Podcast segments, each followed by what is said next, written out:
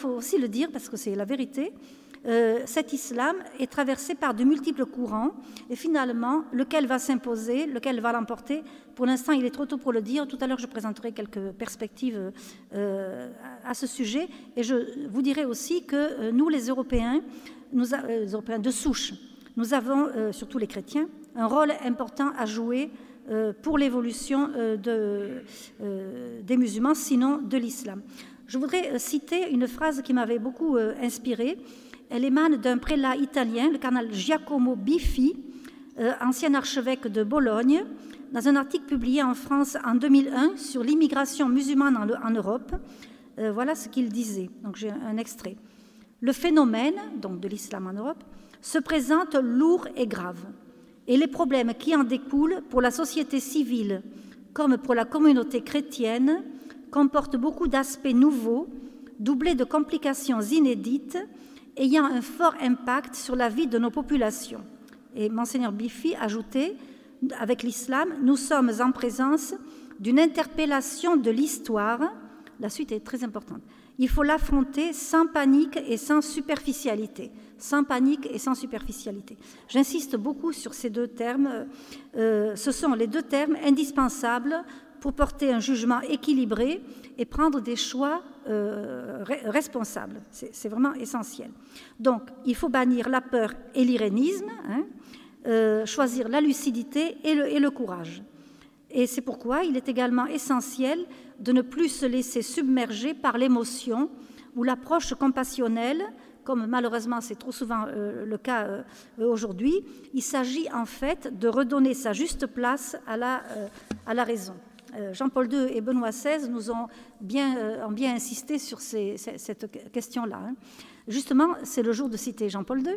Euh, dans, une exhortation apostolique sur l'Église en Europe, Ecclesia in Europa, qu'il avait publiée à la suite d'un synode convoqué à Rome sur l'Europe, l'exhortation est parue en 2003.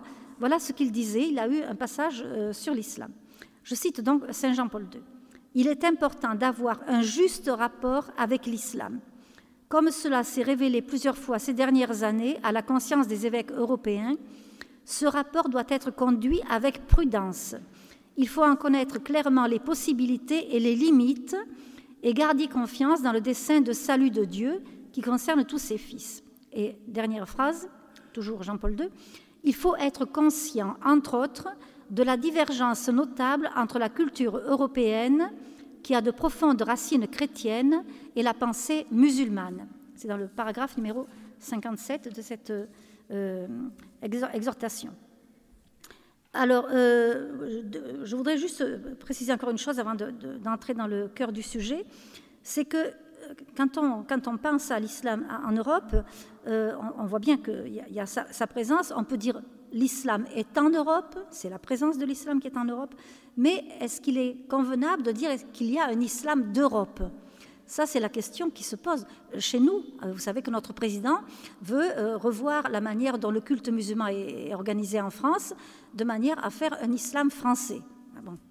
On va voir ce qu'il faut, en penser. Mais c'est une vraie question. Alors, j'ai deux, parties dans, mon exposé. Je vais évoquer assez rapidement l'identité des musulmans en Europe, pour planter le décor, si vous voulez. Et ensuite, bien entendu, j'entrerai euh, dans le cœur de, la question avec euh, les conditions qui feraient éventuellement que l'islam pourrait être euh, un islam européen. Je conclurai avec des perspectives. Alors, sur l'identité des musulmans en Europe, quelques caractéristiques. Combien y a-t-il de musulmans en Europe? Pas facile à dire. En 2007, leur nombre, dans tous les pays d'Europe, hein, pas seulement l'Union européenne, leur nombre était estimé à 16 millions. Euh, aujourd'hui, euh, leur nombre est estimé à 25,8 millions. Depuis 2007, vous voyez, ça fait 11 ans. Hein. L'écart est grand. Euh, des études prévoient qu'en 2050, les musulmans seront 75 millions en Europe sur 583 millions d'Européens. On peut faire une réflexion aussi, maintenant je crois que c'est plus d'actualité, mais enfin on ne sait jamais, si la Turquie intégrait l'Union européenne, en Turquie, il y a 80 millions d'habitants, très largement euh, musulmans. Eh bien, euh, comme ce pays serait le plus peuplé de l'Union européenne, il disposerait du plus grand nombre de sièges au Parlement de, Strasbourg. Vous voyez, on peut voir tout de suite les conséquences que cela aurait sur les orientations diplomatiques, législatives, culturelles de l'Union européenne. Bon, cela dit, c'est vrai, il faut être prudent. Il est malaisé de donner des indications absolument précises concernant la démographie, dans la mesure où dans certains pays d'Europe, il est interdit lors des, recensements de prendre en compte la dimension religieuse ou confessionnelle des, personnes euh, que l'on recense. Ce qui est sûr, c'est que l'islam est aujourd'hui la deuxième religion en Europe, après le christianisme, christianisme toute confession confondue. Il faut noter aussi que euh, l'islam en Europe est loin d'être limité à l'islam arabe.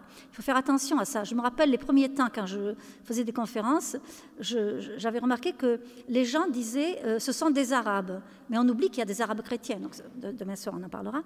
Mais euh, les musulmans en Europe viennent de partout. L'islam n'est pas cantonné à l'espace arabe aujourd'hui. Je pense que c'était le, souvenir de la période coloniale en Algérie, voyez, qui nous faisait penser ça. Bon, nous avons des musulmans de partout, le Maghreb, bien sûr, le Proche-Orient, la Turquie, la Russie, le Caucase, l'Asie centrale, euh, Afghanistan, Iran, Pakistan, l'Indonésie, l'Afrique noire de plus en plus, les Balkans euh, en Europe, et puis de plus en plus aussi des Européens qui deviennent, musulmans. Écoutez, on est, on est quand même en famille, alors je vous fais une confidence qui est assez terrible.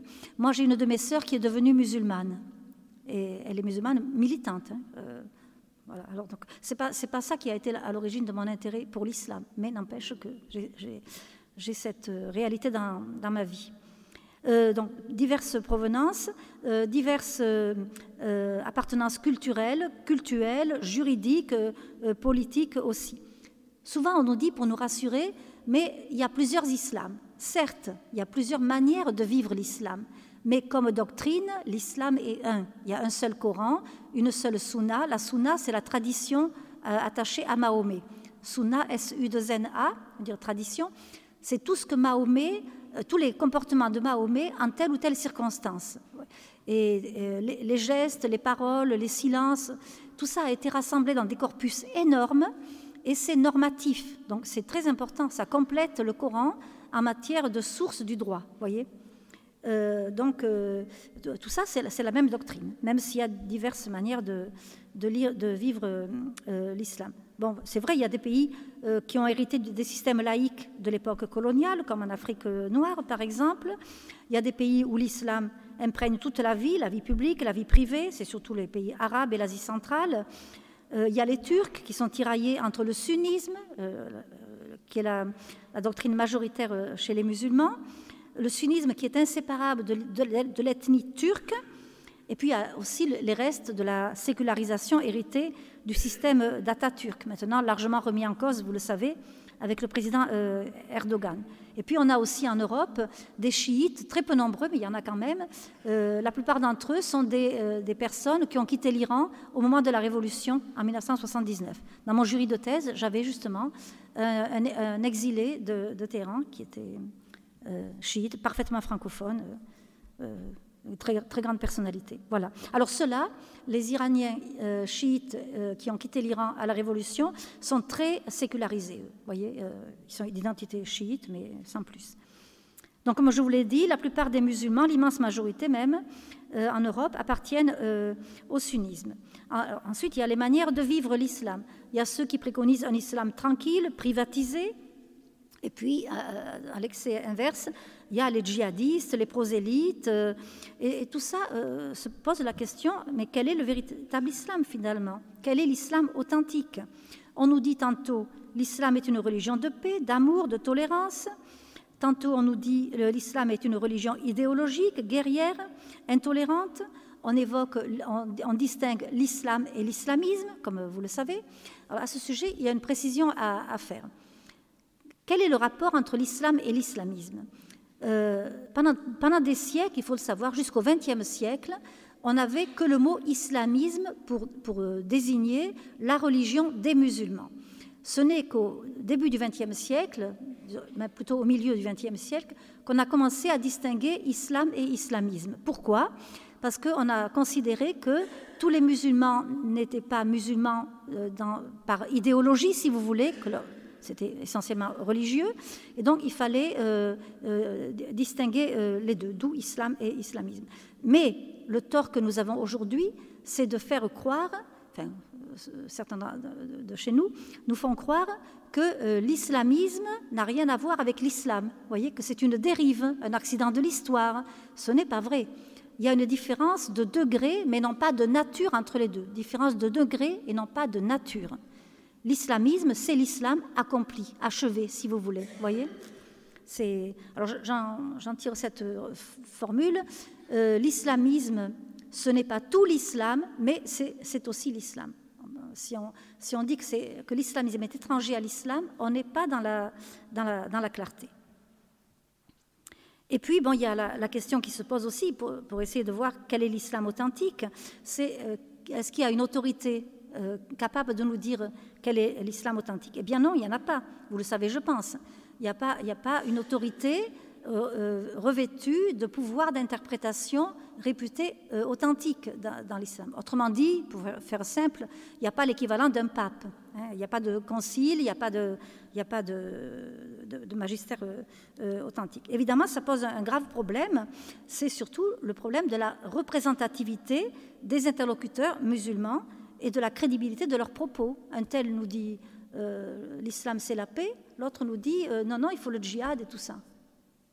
On, est perdu hein, face à tout ça.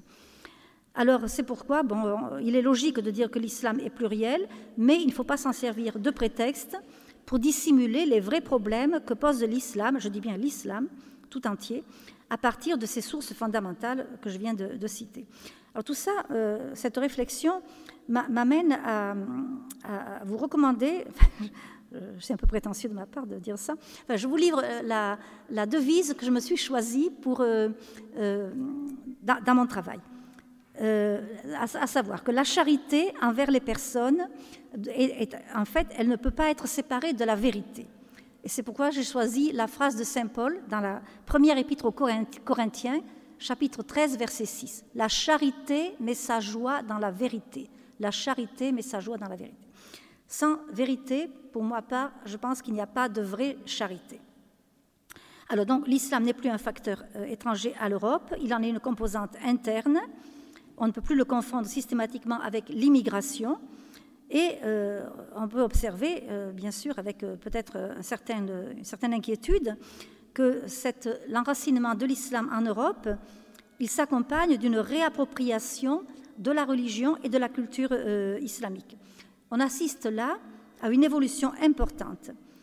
Vous savez, les premiers immigrés musulmans qui venaient s'installer chez nous après la Seconde Guerre mondiale, ils venaient en célibataire, souvent pour un temps euh, limité, avec l'espoir de retourner dans leur pays, d'aider leur famille, etc. Ils n'avaient pas de revendication particulière sur le plan de la religion et, du culte.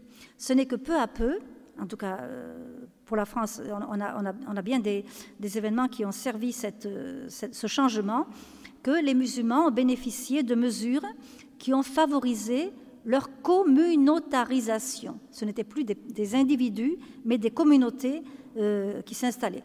Parmi les, mesures euh, les plus importantes, il y a bien entendu le regroupement familial, euh, hein, c'est Valéry Giscard d'Estaing qui l'a instauré, et puis le droit du sol euh, comme critère de, nationalité qui a remplacé le, droit du, sang. Enfin, euh, il y a des pays d'Europe où maintenant, c'est le cas en Angleterre par exemple, où euh, les tribunaux, les tribunaux de, l'État pratiquent la charia, appliquent la charia quand il s'agit de litiges concernant des musulmans, notamment dans le droit personnel, mariage, filiation, etc. ce qu'on doit noter aussi, c'est que comme la plupart des musulmans du monde entier, les musulmans en Europe se réislamisent fortement. Et donc, ils subissent, bien entendu, l'influence de, l'islam de leur pays euh, d'origine. C'est un mouvement mondial, la réislamisation euh, euh, des, musulmans. Vous voyez, moi, j'ai fait mes premiers pas en Orient en 1980. Donc, ça fait 38 ans, c'était en juillet. Je suis d'abord allée en Égypte et puis ensuite au Liban. Je ne voyais pas une femme voilée. Vous vous rendez compte? Et maintenant, quand on va au Caire, je pense que certains d'entre vous y sont allés, c'est incroyable. Il y a des rues entières où on voit des femmes qu'avec le, le niqab, le voile euh, intégral. Et c'est significatif d'une grande évolution, ça. Hein. cette réislamisation. C'est le signe le plus visible, le plus, le plus identitaire, si vous voulez. Donc nous voyons que la pratique du culte, elle est en constante augmentation. On a une prolifération de, mosquées, les prières dans les rues, la demande de nourriture halal, les horaires séparés pour les femmes dans les lieux de loisirs. Euh, on dit qu'en France, au moins 70% des musulmans observent le ramadan. Ça peut être surprenant, étant donné les contraintes extraordinaires que cette pratique impose et aussi euh, des difficultés qu'il y a à pratiquer le jeûne du ramadan dans une société euh, non euh, musulmane. Il est très pratiqué parce que c'est une, pratique communautaire. On est sous surveillance permanente dans, l'islam. je reviendrai euh, là-dessus. Et puis, bien sûr, j'ai parlé du voile, on le voit aussi, qui se propage considérablement dans notre pays, dans tous les pays d'Europe. C'est le signe d'une affirmation identitaire qui gagne de plus en plus les jeunes générations. Moi, j'habite Marseille, je vois parfois des fillettes qui sont voilées. Vous vous rendez compte? Oui. Voilà, alors on a voulu longtemps minimiser ce phénomène de la réislamisation. On considérait que les musulmans établis en Europe, ben, ils étaient aussi peu pratiquants que les chrétiens. C'est comme si on voulait se rassurer que même sans, le dire, on considérait que être musulman, assidu à sa pratique, attaché à sa doctrine, eh bien, implicitement, ça pouvait poser des, problèmes. Mais alors, on disait, ben, ils sont sécularisés euh, euh, comme nos chrétiens. Euh, on a voulu aussi, euh, trop souvent, réduire l'analyse du phénomène islamique en Europe à des critères sociologiques, sans tenir compte des spécificités propres à l'identité musulmane. On a oublié une chose très grave, c'est que une religion façonne une anthropologie. Souvent, je fais euh, une, conférence sur ce thème, surtout dans les paroisses, ça va bien au public paroissiaux christianisme et islam, quel Dieu pour quel homme? La manière dont une religion euh, comprend Dieu eh bien, conditionne l'anthropologie euh, qui, en, découle. Je vais bien sûr vous parler de, ça aussi euh, tout, à l'heure. Ben, avant de, de, commencer la deuxième partie, je vais encore citer le cardinal Biffy, donc le même article que tout à l'heure. Voilà ce qu'il écrivait aussi. L'identification absolue entre religion et politique fait partie de la foi à laquelle les musulmans ne peuvent renoncer, même s'ils attendent, importance, même s'ils attendent prudemment pour la faire valoir d'être en situation de prépondérance. Euh, on fait profil bas tant que le rapport de force, si vous voulez, ne permet pas de s'affirmer euh, et d'imposer, par exemple, la loi islamique euh, de manière. De, de l'imposer. Oui, bon, ça va. Alors, les conditions maintenant pour que euh, l'islam s'intègre à notre, notre euh, culture. C'est le problème donc de, l'intégration euh, qui est posé et il est très important. Dès, le début, je vous dis, pour, ma part, je pense qu'il est utopique d'espérer une européanisation de l'islam. Il faudrait que l'islam change complètement son regard sur l'homme, donc sur l'anthropologie, non seulement sur l'homme, mais aussi sur la conception de la société, sur la conception du droit, euh, de l'organisation de, l'État, etc. Donc, quelques mots sur l'anthropologie. Peut-être vous allez être étonné, mais dans l'islam, dans la doctrine coranique, pardon, ignore le concept de personne humaine. Je, parle bien du concept. Bien entendu, il y a des individus, ça va de soi, hein. Mais c'est du concept qu'il s'agit. En fait, la notion de personne, elle est biblique, elle a un fondement biblique, elle repose sur cette information contenue dans la Genèse, selon laquelle Dieu a créé l'homme à son image et à sa ressemblance. D'accord? Dieu personnel, nous sommes créés à son image et à sa ressemblance. Les musulmans le sont aussi, mais ils l'ignorent, puisque le Coran fait l'impasse totale sur cette euh, euh, information. C'est pour ça que nous acceptons un Dieu qui s'est fait homme aussi, bien entendu. Euh, notre Dieu trinitaire fonde justement cette dimension de personne et aussi la relation que Dieu instaure avec toutes ces créatures humaines. Donc le, musulman, le, pardon, le, Coran, excusez-moi, ne, connaît pas euh, cette précision qui est fondamentale. Et le Coran dit même Dieu, rien ne lui est semblable. Rien, ça veut dire personne, euh, aucun, aucun homme. vous voulez que je vous donne les références quand je cite des versets du Coran? Oui. Alors, Sourate 42, verset 11. 42, c'est la sourate, 11, c'est le, verset. en fait, le musulman tire sa dignité de ce qu'il est musulman, c'est-à-dire soumis à Dieu, et aussi du fait qu'il appartient à l'Oumma, l'Oumma, O-U-2-M-A, qui est la communauté des musulmans. Le mot Oumma est intéressant euh, du point de vue euh, du sens du mot. Euh, c'est la communauté des musulmans. Donc, le Coran dit, Dieu dit aux musulmans dans le Coran, vous êtes la meilleure des communautés suscitées parmi les hommes. Sourate 3, verset 110 au fond, on est frères à l'intérieur de l'Ouma, voyez Et c'est ça, c'est le deuxième élément qui fonde la dignité de l'homme euh, dans l'islam. Souvent, je dis, l'Ouma, c'est la matrie qui fait les frères. On est frères, donc, oui? Non, mais, euh, mais je pense que c'est mieux que vous, gardiez, les questions pour... Euh, hein, parce que on ne partage pas du tout l'Ancien Testament avec les musulmans. Là, je vous dis non tout de suite. bon, je, je, réponds quand même rapidement, mais l'islam n'est pas une religion biblique. Il emprunte des éléments bibliques, mais déformés. Tous les personnages qui sont dans le Coran, tous, tous, tous, sauf le prophète Joseph de l'Ancien Testament, curieusement, c'est la sourate 12, tous les autres, euh, Adam, Moïse, Abraham, euh, Jésus, Marie, etc., ils sont tous islamisés, donc déformés. Leur personnalité, leur mission et leur histoire sont déformés, sont islamisés. Voyez? C'est trompeur, bien sûr. L'Église n'a jamais dit que l'islam est une religion biblique. on pourra y revenir si vous voulez. Donc on est frères à l'intérieur de, l'Oumma. Hein. Euh, nous avons donc, euh, nous, cette euh, magnifique réalité de la dignité de la personne humaine. On peut se référer aussi à la déclaration de 1948, la Déclaration universelle des droits de l'homme, qui dit ceci dans son article premier Tous les êtres humains naissent libres et égaux en dignité et en droit ils sont doués de raison et de conscience et doivent agir les uns envers les autres dans un esprit de fraternité. Or, dans l'islam, non, ce n'est pas le cas. La doctrine coranique enseigne que seuls les musulmans sont égaux entre eux. Nous, la matrie qui fait les frères, d'accord? Et même le Coran instaure trois inégalités entre différentes catégories d'hommes. Alors, je vous les donne, les trois catégories, trois inégalités, pardon. Le musulman est supérieur au non-musulman. Je viens de vous citer le verset, vous êtes la meilleure communauté suscitée parmi les hommes. Ensuite, deuxième inégalité, donc foncière, voulue par Dieu, hein, selon le Coran bien sûr. L'homme est supérieur à la femme. On peut lire ceci.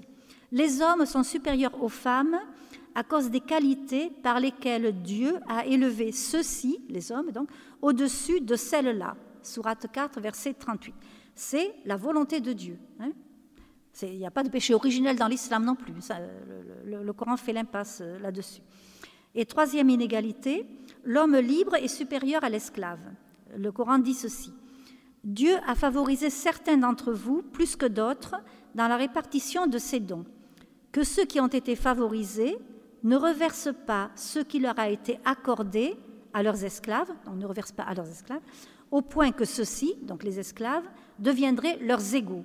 Sourate 16, verset 71. Euh, euh, Alors, parmi les pays où l'islam est la religion euh, de l'État, la religion officielle, et qui fondent leurs droits sur la charia, je reviendrai un peu sur la, charia, la loi islamique, en fait, il y a deux États arabes qui n'ont pas ratifié la Déclaration universelle de 1948. Les autres l'ont ratifiée.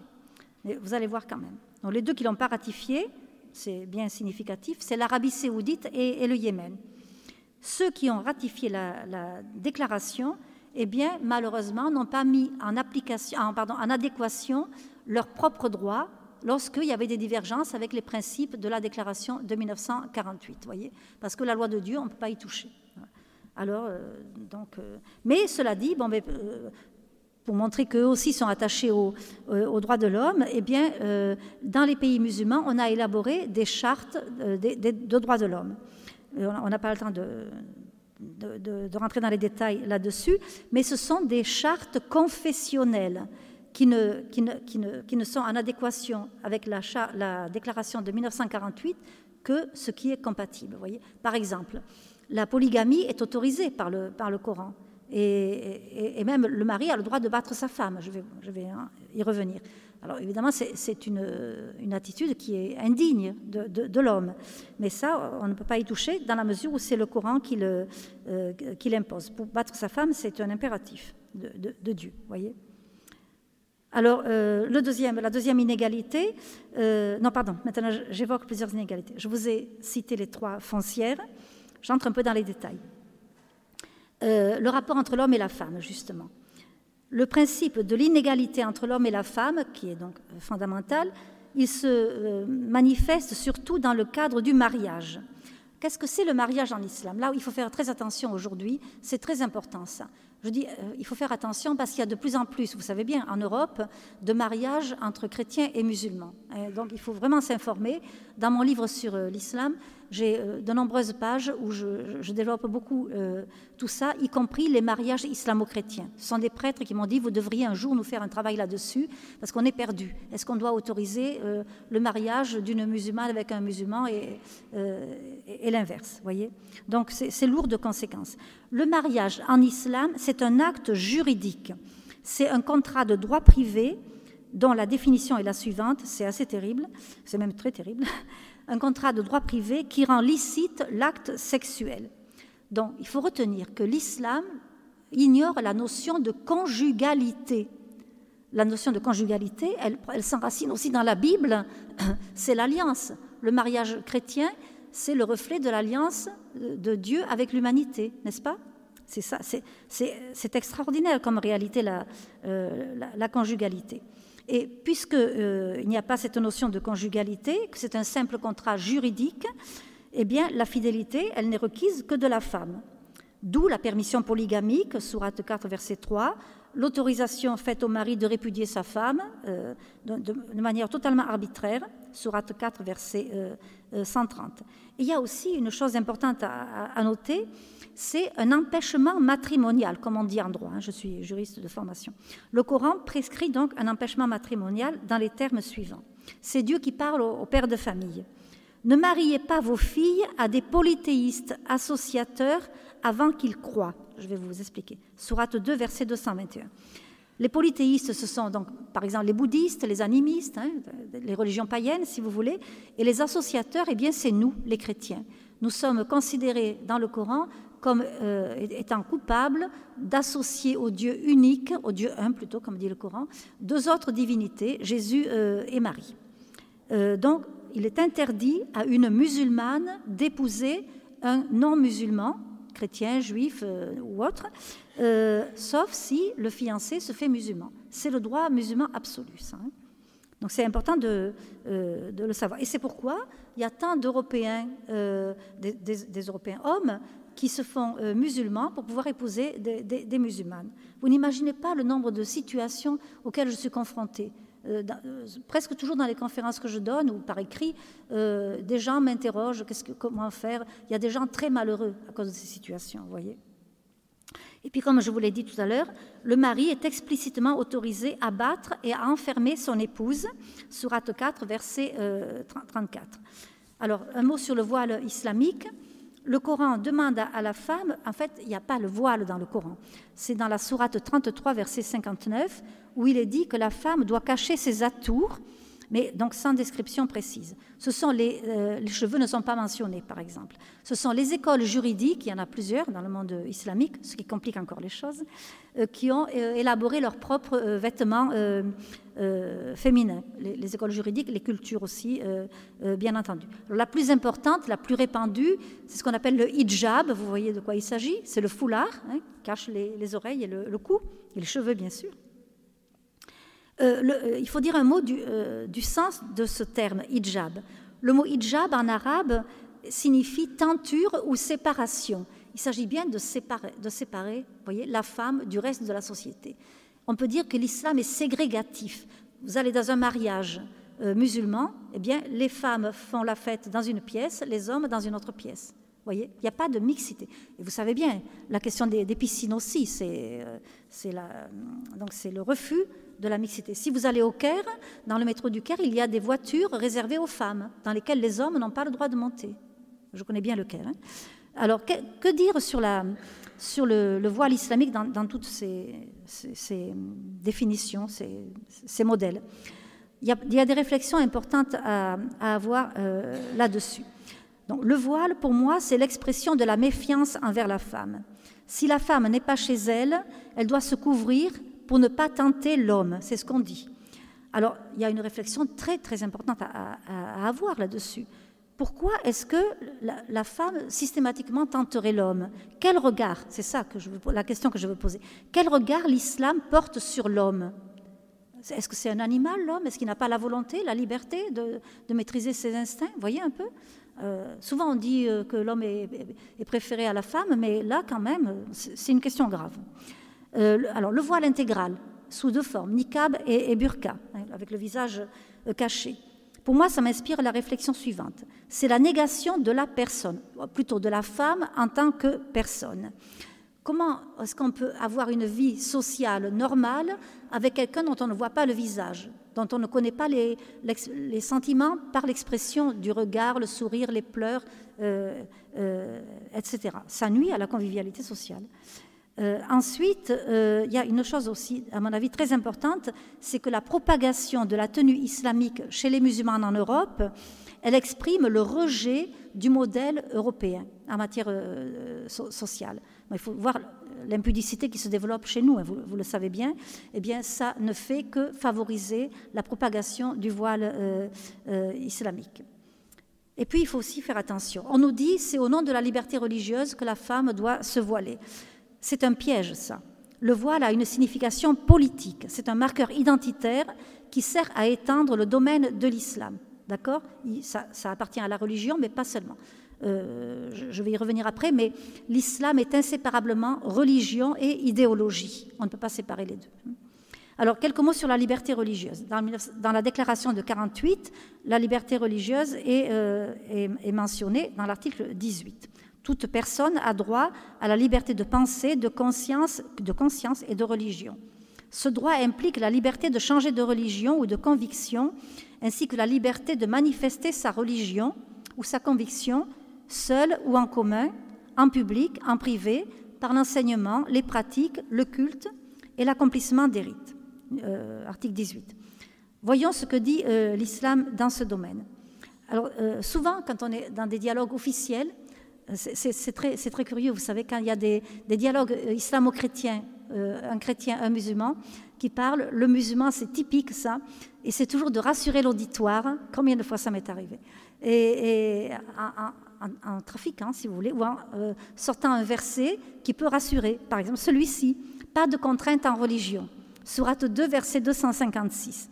Mais pas de contrainte en religion, ça n'a rien à voir avec la liberté de conscience.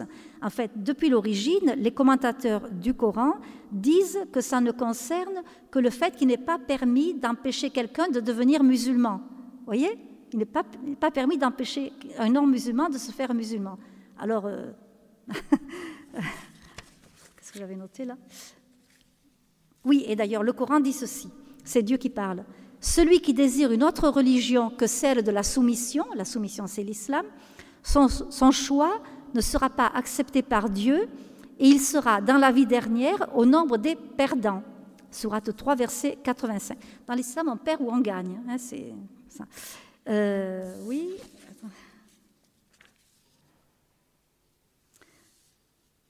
Et puis il y, a ce verset aussi qui est terrible, je le cite.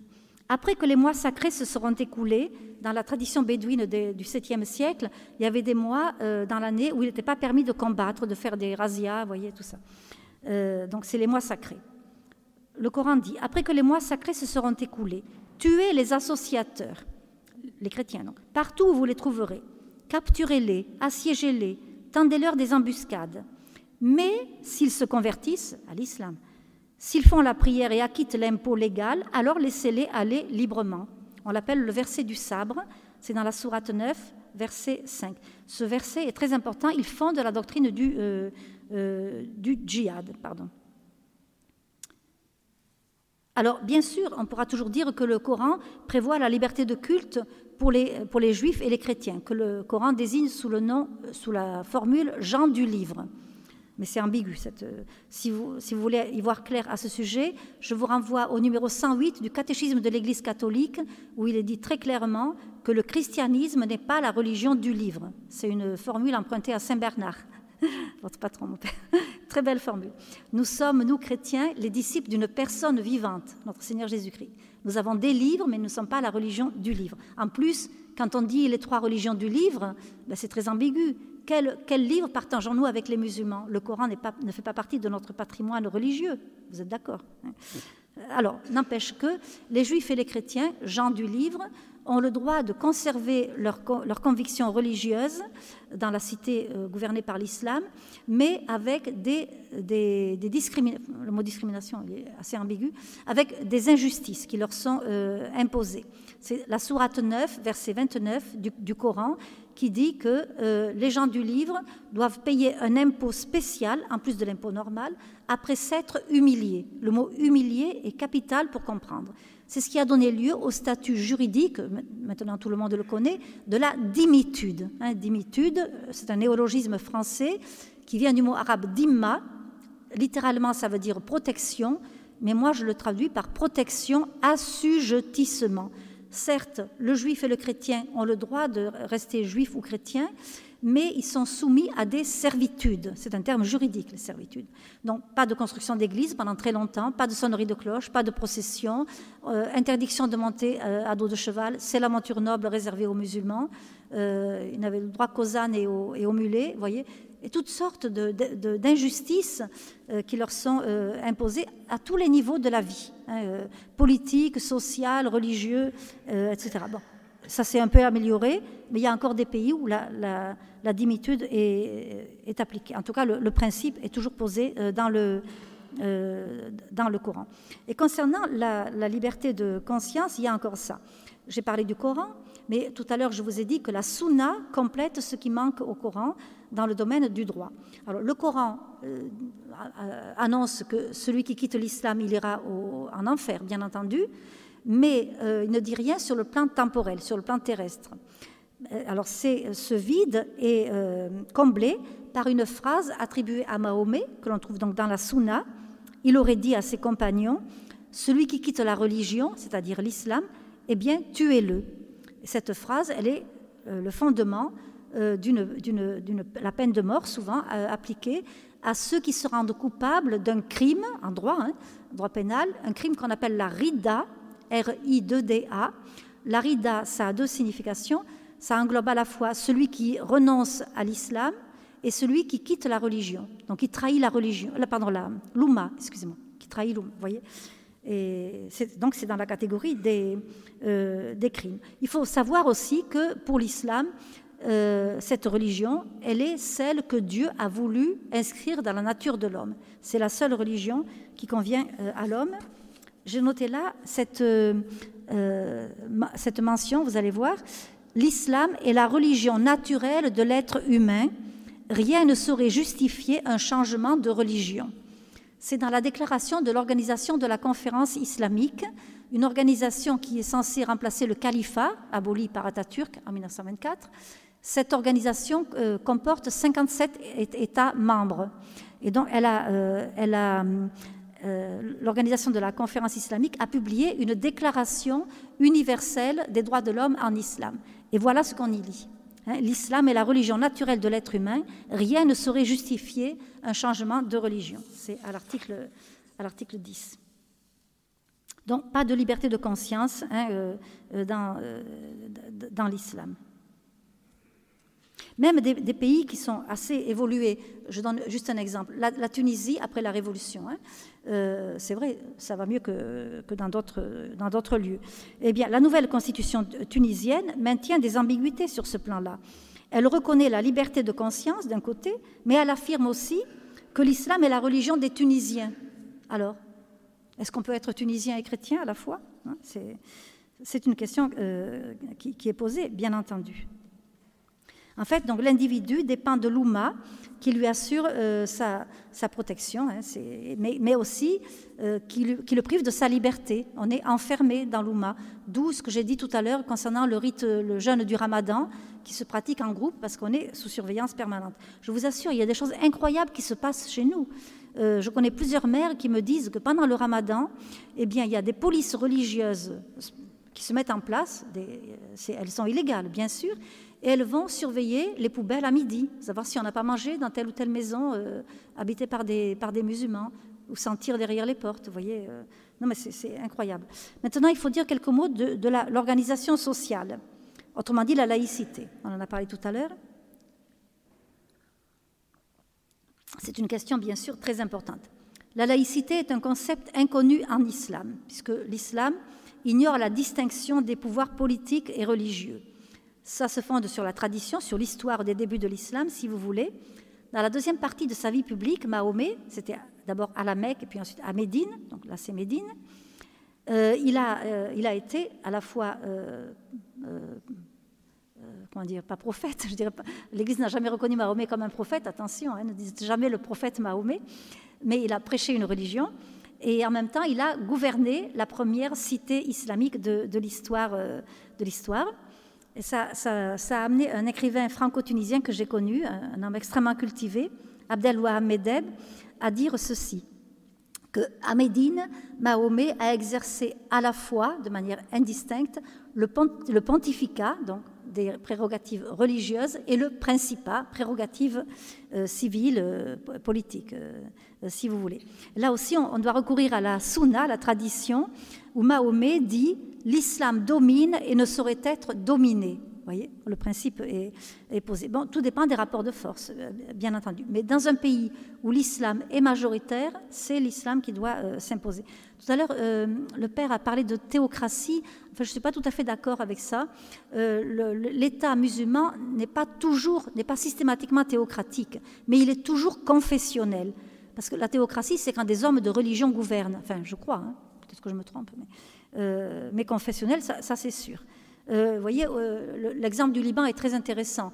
Au début de la guerre du Liban, qui a commencé en 1975, euh, c'est un système confessionnel, multiconfessionnel au Liban. toutes les communautés, il y en a 18 qui sont reconnues par la Constitution, participent dans des conditions diverses aux affaires de l'État on est tous égaux devant la loi. Euh, au Liban, il n'y a pas, la, charia imposée à, tout le monde. Les musulmans peuvent pratiquer la charia dans le domaine personnel, mais pas dans le domaine euh, pénal, par exemple. Eh bien, euh, au début de la guerre du Liban, qui a commencé avec les Palestiniens armés, soutenus par le monde arabe, le pays a été déstabilisé. Et les musulmans qui se sentaient soutenus à la fois par les Palestiniens armés et par les pays de la Ligue arabe ont voulu modifier l'ordre des, choses euh, en, mettant euh, en avant le système euh, traditionnel de, l'islam. Ils, ont critiqué le système mis en place lors de l'indépendance du, Liban avec la participation de toutes les communautés euh, en disant que de toute façon, il était hors de question d'aboutir un jour à la laïcité. C'était ce que demandaient les chrétiens euh, euh, libanais. Vous voyez, par exemple, un des responsables musulmans sunnites hein, de, de, Beyrouth disait la solution fondamentale donc, à la crise libanaise, c'est l'appel à l'instauration d'un pouvoir islamique au Liban. La laïcité représente une façon de coincer les musulmans, coincer les musulmans, parce qu'elle signifie la séparation de la religion et de l'État alors que l'islam est un régime total, c'est-à-dire religion et État. Vous imaginez l'inquiétude des chrétiens hein, euh, euh, quand ils ont euh, vu. C'est un très grand article qui a été publié dans un quotidien de, Beyrouth et qui rappelait que l'article disait aussi qu'un musulman libanais ne pouvait pas se considérer comme en pleine conformité avec sa doctrine s'il était tenté de, suivre les, demandes des, chrétiens qui souhaitaient l'instauration de la laïcité. Voyez Donc ça dépend, ça relève de la religion. Il faut dire aussi, ça, ça nous concerne nous en Europe, que pour beaucoup de musulmans, laïcité égale athéisme. Ça, c'est sûr, euh, le rejet de Dieu de la cité, quand ils voient ce que nous avons fait de la vraie laïcité, euh, le laïcisme, ça ne peut que les, que les, les écœurer et les inciter à repousser notre, euh, notre modèle. Il faut bien noter d'ailleurs que beaucoup de musulmans ont su résister à la sécularisation de la société, à la désacralisation de la vie et à la privatisation des convictions euh, euh, religieuses. Il faut noter aussi une chose, c'est que par rapport à la loi, Dans l'islam, c'est Dieu seul qui est législateur. La charia, c'est la loi de Dieu. C'est vrai que la sunna, la tradition, pallie ce qui manque au Coran dans l'ordre de la loi, mais n'empêche que la sunna, elle est considérée comme venant aussi de, de Dieu par l'intermédiaire de Mahomet. Ce qu'il faut savoir, c'est qu'il n'y a pas le concept de loi naturelle en islam. La loi, elle est arbitraire. C'est Dieu seul qui est législateur et il ne cherche pas le bien de l'homme c'est arbitraire, comme je vous l'ai dit. C'est Dieu qui décide que telle chose est bien, telle chose euh, euh, est mal. Il n'y a pas, de, a pas de, fondement lié à la nature de, Retenez bien ça, il n'y a pas de loi euh, naturelle. On est dans l'ordre de l'arbitraire. Dieu ne cherche pas le bonheur de l'homme, son épanouissement, etc. C'est Dieu qui décide ce qui est licite et illicite. Halal, c'est licite, haram, c'est illicite. Et ça peut aller très très loin. Ceux qui ont fait du droit parmi vous me comprendront. On, utilise beaucoup la casuistique dans, l'islam. On, prend un cas et on en, développe une, théorie. Il y a des choses invraisemblables. Bon, on n'a pas, le temps d'entrer dans ces détails. Je voudrais juste citer là aussi, euh, par rapport au regard que les musulmans portent sur la laïcité en Europe, le fameux Tariq Ramadan. Maintenant, bon, il est hors d'état de nuire, du moins j'espère. Euh, mais euh, il a eu une influence considérable, surtout sur les jeunes euh, musulmans en Europe. Il avait d'ailleurs créé une association, vous voyez, c'est très, comment dire, malin. Le, nom de son association, c'est Jeunes musulmanes et musulmans d'Europe. Il veut se montrer féministe, si vous voulez. Et alors, son discours était le suivant. Vous, les jeunes musulmans en Europe, vous êtes dans une société qui a perdu Dieu, qui ne veut plus Dieu. Euh, sécularisé, il n'y a plus la loi de Dieu. Donc votre mission ici, c'est Dieu qui vous a voulu sur ce continent pour remettre Dieu dans la cité. Évidemment, le Dieu euh, du, Coran, euh, bien entendu. Donc il leur a confié une mission. Ah oui, c'est ça. Il leur disait, vous devez redonner une âme à l'Europe. Alors il y a aussi une chose à, relever, parce que la presse s'en gargarise souvent, mais quand même, que d'ignorance il y a des responsables musulmans en Europe qui croient euh, se faire, euh, faire accepter l'islam en disant mais nous préconisons la charia de minorité. C'est notamment Tarek Oubrou. Vous voyez qui est Tarek Oubrou? Le grand imam de Bordeaux, euh, le grand habit du maire. eh bien, Tarek Oubrou pratique, la, enfin, il dit qu'il faut pratiquer la charia de minorité. Donc, on est en minorité, les musulmans en France, donc on ne peut pas imposer la charia partout, mais ça veut dire le jour où les musulmans, si par euh, impossible ça arrive, seront majoritaires, est-ce qu'on passera à la, charia de majorité? Et personne ne relève ça. C'est incroyable. Alors, il est très subtil. J'ai eu l'occasion de débattre trois fois avec lui en public. Il est retort, hein, je vous assure, mais enfin bon. Il ne faut pas se laisser faire. C'est pour ça qu'il est si important de se former un minimum à, à, l'islam, pour pouvoir répondre aux musulmans. Dans le dialogue avec les musulmans, c'est important de connaître euh, les choses. Euh, voilà, donc. Donc il n'y a pas la notion de citoyenneté euh, laïque hein, comme on, la, on, la, on la comprend chez nous. Alors c'est vrai qu'on peut donner un exemple quand même intéressant. C'est en Égypte, depuis la Révolution, enfin surtout l'élection du maréchal Sissi comme président de la République égyptienne, lui met en avant le concept de citoyenneté. Mais euh, il, a, du mal parce que pour lui, il ne devrait plus avoir de distinction entre musulmans et chrétiens. Mais dans les faits, ça continue. Autrement dit, la dimitude, de facto, elle s'applique encore dans, ce pays. Je ne sais pas si vous avez vu hier, il y a eu encore des émeutes en Haute-Égypte contre des, contre des coptes. Et, la police tranche toujours en faveur des musulmans. Il n'y a rien à faire. rien ne change de ce point de vue. Mais euh, au synode auquel j'ai participé en 2010, nous avons beaucoup parlé de la, de la citoyenneté parce que c'est une réclamation légitime des chrétiens d'Orient. Hein. Et, maintenant, ils interpellent les musulmans, mais pour l'instant, euh, à peu près, oui, on peut dire à peu près rien, rien n'a changé. Alors, si on veut que l'islam s'intègre à l'Europe, eh bien, il y a des conditions particulières que nous devrions imposer, mais a-t-on la force et la volonté de le faire alors, quelques exemples il faut que les musulmans changent leur rapport au Coran et à la Sunna. Donc ça veut dire ça, ça va très loin. Il faudrait que les musulmans acceptent de considérer que le Coran n'est pas une dictée divine euh, descendue dans, l'esprit de Mahomet sous la forme d'un livre incréé c'est un dogme chez les musulmans. L'homme n'a ne joué aucun rôle dans la rédaction du Coran, hein, selon la doctrine musulmane. C'est Dieu seul qui en est l'auteur. On n'est pas comme dans la Bible avec la notion d'inspiration. Donc il n'y a pas de liberté possible à ce moment-là par rapport au, texte euh, sacré. Mais il est essentiel que les musulmans changent leur rapport au, Coran et à la Sunna aussi. Pourquoi je dis la Sunna la tradition de Mahomet, parce que Mahomet est qualifié dans le Coran de beau modèle, le beau modèle je n'ai pas la référence là, mais ça me vient maintenant à l'esprit. Euh, dans le Coran, Dieu dit obéissez à Dieu et à son prophète. Voyez? Donc euh, ça va ensemble, si vous voulez. Euh, donc il y, a cette exigence-là. Les musulmans doivent aussi se dégager, c'est essentiel, de la tutelle et de l'influence des pays d'origine. Ils doivent se rendre autonomes sur les plans matériels, politiques, culturels. Là, je pense essentiellement au financement des mosquées, des écoles coraniques, la rétribution des imams, l'envoi d'imams ignorant les réalités et les langues européennes. Vous savez, pendant le ramadan, on a accueilli plusieurs, 300 euh, je crois, imams qui venaient euh, d'ailleurs et qui ne parlaient pas français. C'est inouï. Euh, bien sûr, il y a aussi la question, l'influence des paraboles de télévision qui qui importent chez nous les pires modèles parfois, le, salafisme, l'intégrisme, etc.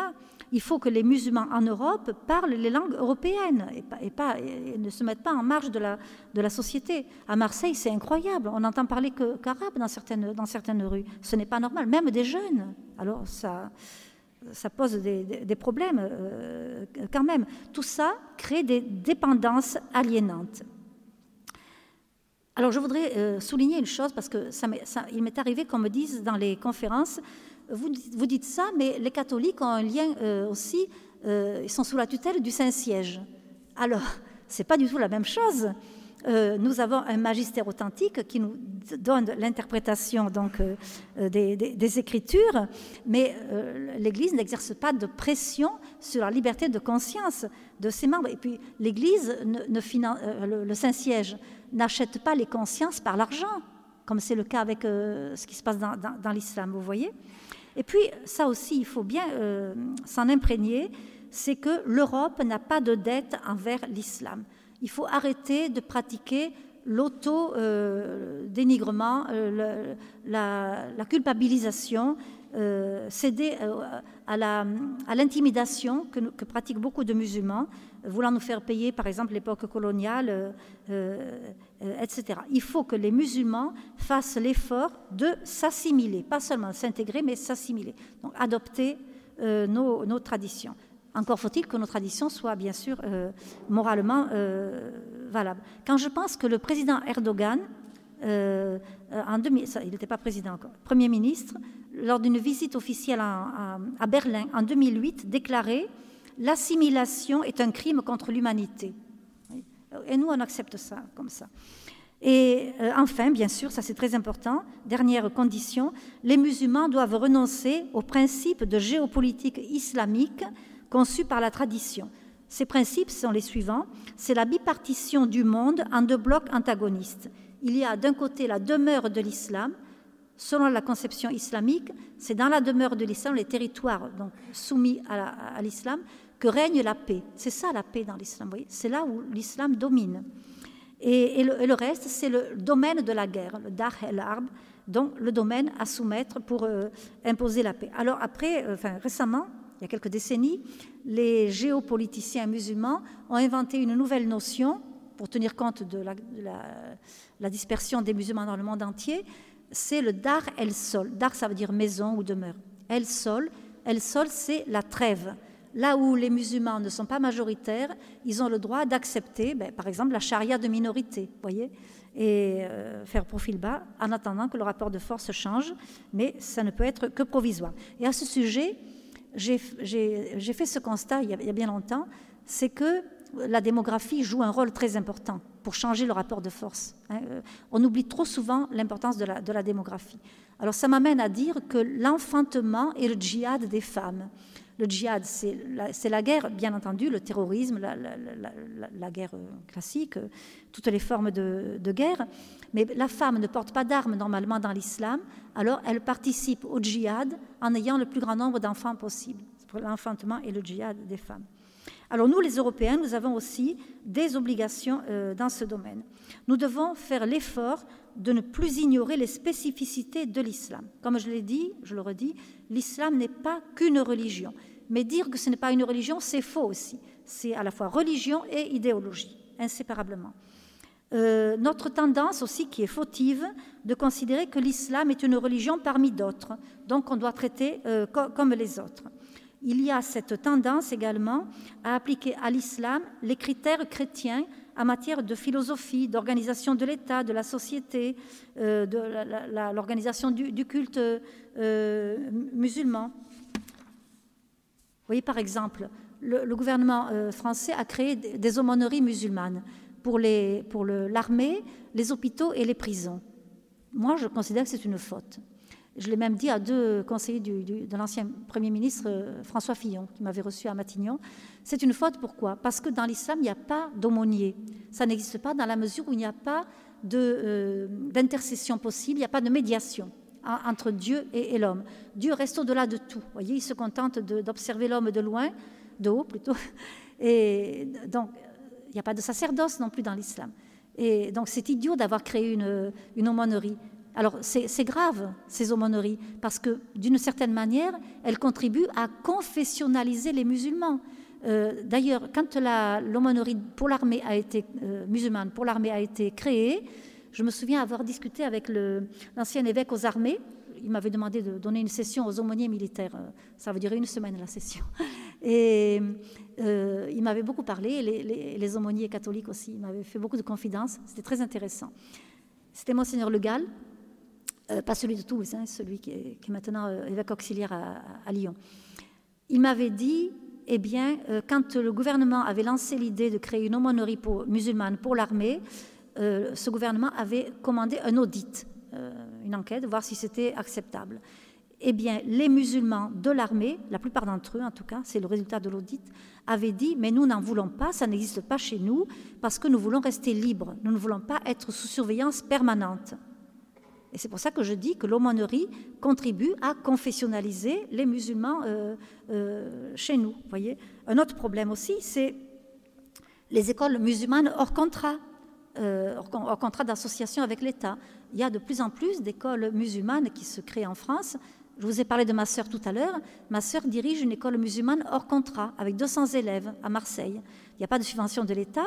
Donc c'est tout islam, il n'y a que l'islam qui, compte, vous voyez, dans cette, école. Et il y en a de plus en plus. Maintenant, son école, c'est l'école primaire, et il y a à Marseille un collège et un lycée musulman euh, qui se sont créés ça aussi, ça contribue à séparer les musulmans du reste de, la société. Euh, vous allez me dire, il y a bien des écoles catholiques hors contrat. Euh, Espérance banlieue notamment, c'est remarquable, cette initiative. Mais dans les écoles catholiques, on ne, refuse pas les, non-catholiques. Vous le savez, ça. Hein. Et dans les, écoles euh, sous contrat d'association avec l'État, c'est pareil l'école catholique, qui reçoit des subventions de l'État, est tenue d'accueillir des, enfants de toute conviction euh, religieuse ou, sans conviction. Alors, bien sûr, il y a les écoles juives euh, qui sont en général réservées à des enfants juifs, mais le judaïsme ne pose aucun problème à la société française. Hein. Les, juifs vivent avec nous depuis, depuis des siècles, euh, ils sont très minoritaires, donc la situation n'est pas, pas, pas comparable. N'empêche qu'il faut quand même euh, il faudrait réfléchir à, cette question des, écoles euh, musulmanes. Il y a aussi une grave faute commise par nos dirigeants, c'est l'adoption de l'idéologie multiculturaliste qui a, remplacé le concept d'assimilation. Peut-être certains d'entre vous connaissent Malika Sorel. C'est une jeune enfin, d'origine algérienne. Euh, c'est une amie. Hein. Elle a travaillé pendant très longtemps au Haut Conseil à l'intégration. Elle est écœurée, écœurée par tout ce qu'elle a vu. Elle l'a décrit dans, plusieurs livres. Euh, Malika a épousé un, catholique et elle, est agnostique. Et tous leurs enfants sont, baptisés. elle a un courage incroyable. Et elle n'en peut plus. Euh, d'ailleurs, elle ne veut plus intervenir du tout maintenant parce qu'elle est tellement euh, écœurée. En outre, il faut que notre République euh, on l'a dit tout à l'heure, et je, rejoins tout à fait ce qui a, ce qui a été dit, qu'on retrouve pleinement notre identité, bien sûr. Qu'on soit fier des fondements chrétiens de la civilisation euh, européenne, qu'on arrête de mépriser euh, certains épisodes euh, de l'histoire. La conscience européenne, elle s'est forgée, il ne faut pas l'oublier non plus, c'est, je crois, important, largement dans la confrontation à l'islam. Hein, rappelez-vous, Vienne, 1683 hein, par exemple, les pentes, bien entendu. Alors, on ne devrait jamais oublier ça. Et puis, je pense que nous avons perdu une occasion il n'est peut-être pas trop tard, enfin bon, d'inculquer aux musulmans qui venaient chez nous la notion de personne. Trop vite, on a contribué à communautariser les musulmans, euh, sous prétexte de respect, etc. il, fallait leur inculquer la notion de personne, il fallait les libérer en quelque sorte. Hein, euh. Puis alors, il y a aussi tout, la, bon, la haine de soi, on l'a déjà vu, mais euh, tout le, complexe qui, nous, qui nous habite, l'idéologie pacifiste aussi, être pacifiste, ce n'est pas être pacifique. Je distingue les, deux, voyez. Euh, il faut faire attention. Le pacifisme, pour moi, c'est. Je ne sais pas si on peut aller jusqu'à dire que c'est une hérésie, mais en tout cas, euh, ça, ne va pas. Alors, est-ce qu'il faut autoriser les mosquées? On n'a pas le choix, bien entendu. Mais ce qui est grave, c'est que quand nous voyons parfois quelques ecclésiastiques qui prennent position pour tel ou tel euh, projet de mosquée, c'est arrivé à Strasbourg notamment. Nous, nous prenons nous, nous, prononçons pour le droit à la liberté de conscience et à la liberté de, religion, mais on n'a pas à s'ingérer dans des affaires qui relèvent des pouvoirs publics. C'est l'État qui donne les permis de construire euh, des mosquées. Il doit vérifier le projet, qui sera le titulaire, euh, l'imam, d'où viendra le financement? Bon, je sais que notre président actuellement prépare un, un projet, mais bon, on verra bien. Et il y a le problème de la formation des imams aussi. Comment faire? Le gouvernement, c'est légitime, voudrait contrôler la, formation des, futurs imams. Pour l'instant, il y a plusieurs instituts de formation d'imams en France, mais ils relèvent des pays étrangers. Le, Maroc, l'Arabie, euh, l'Algérie, euh, euh, entre autres. Et les frères musulmans, donc, qui viennent d'Égypte. La plupart des instituts sont aux mains des frères musulmans totalement incompatible avec nos, valeurs, nos principes, euh, etc. Alors si le gouvernement en venait à contrôler la formation des imams, c'est l'idée euh, qui, semble se, profiler à l'horizon, mais est-ce que c'est la République laïque qui va contrôler le contenu des enseignements euh, donnés à ces futurs imams? Alors c'est très grave parce que qui sait si un jour l'enseignement dans les séminaires catholiques ne sera pas contrôlé par la République laïque aussi? Voyez, il faut penser à tout ça, il faut, anticiper euh, euh, ces, évolutions euh, possibles. On a bien vu que quand Nicolas Sarkozy a, voulu organiser le culte musulman, le Conseil français du culte musulman qu'il a créé à l'arraché, c'est un échec total. Il y a les divisions ethniques, culturelles, c'est, vraiment c'est, la zizanie. Et puis finalement, ce Conseil français du culte musulman, il n'est pas représentatif. D'ailleurs, dès sa création, il y a des musulmans qui ont écrit des articles, je m'en souviens, euh, disant mais nous ne voulons pas être sous la tutelle d'un organisme, nous voulons rester libres. Alors voilà, et nous on les enferme. Voilà, bon. Alors je termine. Euh, il y a souvent la question qui se pose, je l'ai posée au début, est-ce que l'islam peut être européen? L'islam, oui, peut être européen, à condition que l'Europe soit musulmane. Et voyez? Eh bien, Oui, c'est très important. Donc nous devons nous, nous ressaisir, c'est capital ça.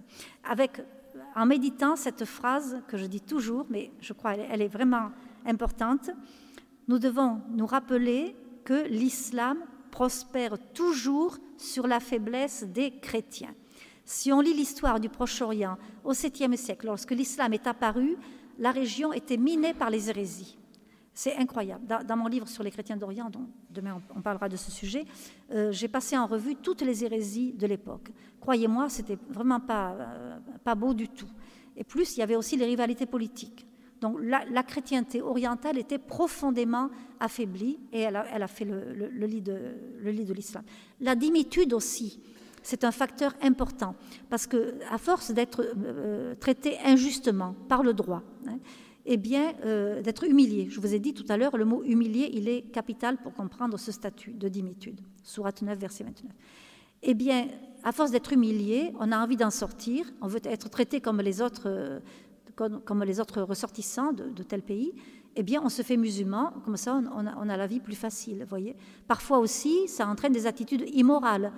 Dans un pays comme l'Égypte, où la dimitude est encore largement appliquée, dans les faits en tout cas, eh bien, il y a des, euh, des, des chrétiens qui veulent divorcer, l'Église interdit le divorce, ils se font musulmans pour pouvoir répudier leur femme, voyez, comme ça, facilement. Alors, c'est quand même euh, très, très grave de conséquences. Et j'insiste aussi un peu sur la dimitude parce qu'actuellement, nous, en Europe, nous sommes en situation d'autodimitude. L'islam ne gouverne pas, hein, euh, la charia ne nous est pas imposée, enfin du moins pas encore, mais nous anticipons une situation comme ça, donc d'autodimitude. C'est nous-mêmes qui nous, comportons comme des Nous, enfin c'est pas vous et moi, mais euh, ceux qui nous, ceux qui nous euh, dirigent, voyez je vais juste terminer par cette recommandation d'un prêtre libanais, un ami, qui a... Oh, il est tard, hein Excusez-moi, je termine. C'est un prêtre melkite, grec catholique, de, la région de Baalbek. Il importe que notre témoignage soit un témoignage véridique. Certains diluent le message évangélique sous prétexte de le faire mieux accepter par les musulmans. Cette attitude frise le mensonge. D'ailleurs, bien des musulmans nous demandent d'être de bons chrétiens. Ainsi, devons-nous être vrais et vivre la vérité de l'Évangile avec force et audace dans toute notre vie.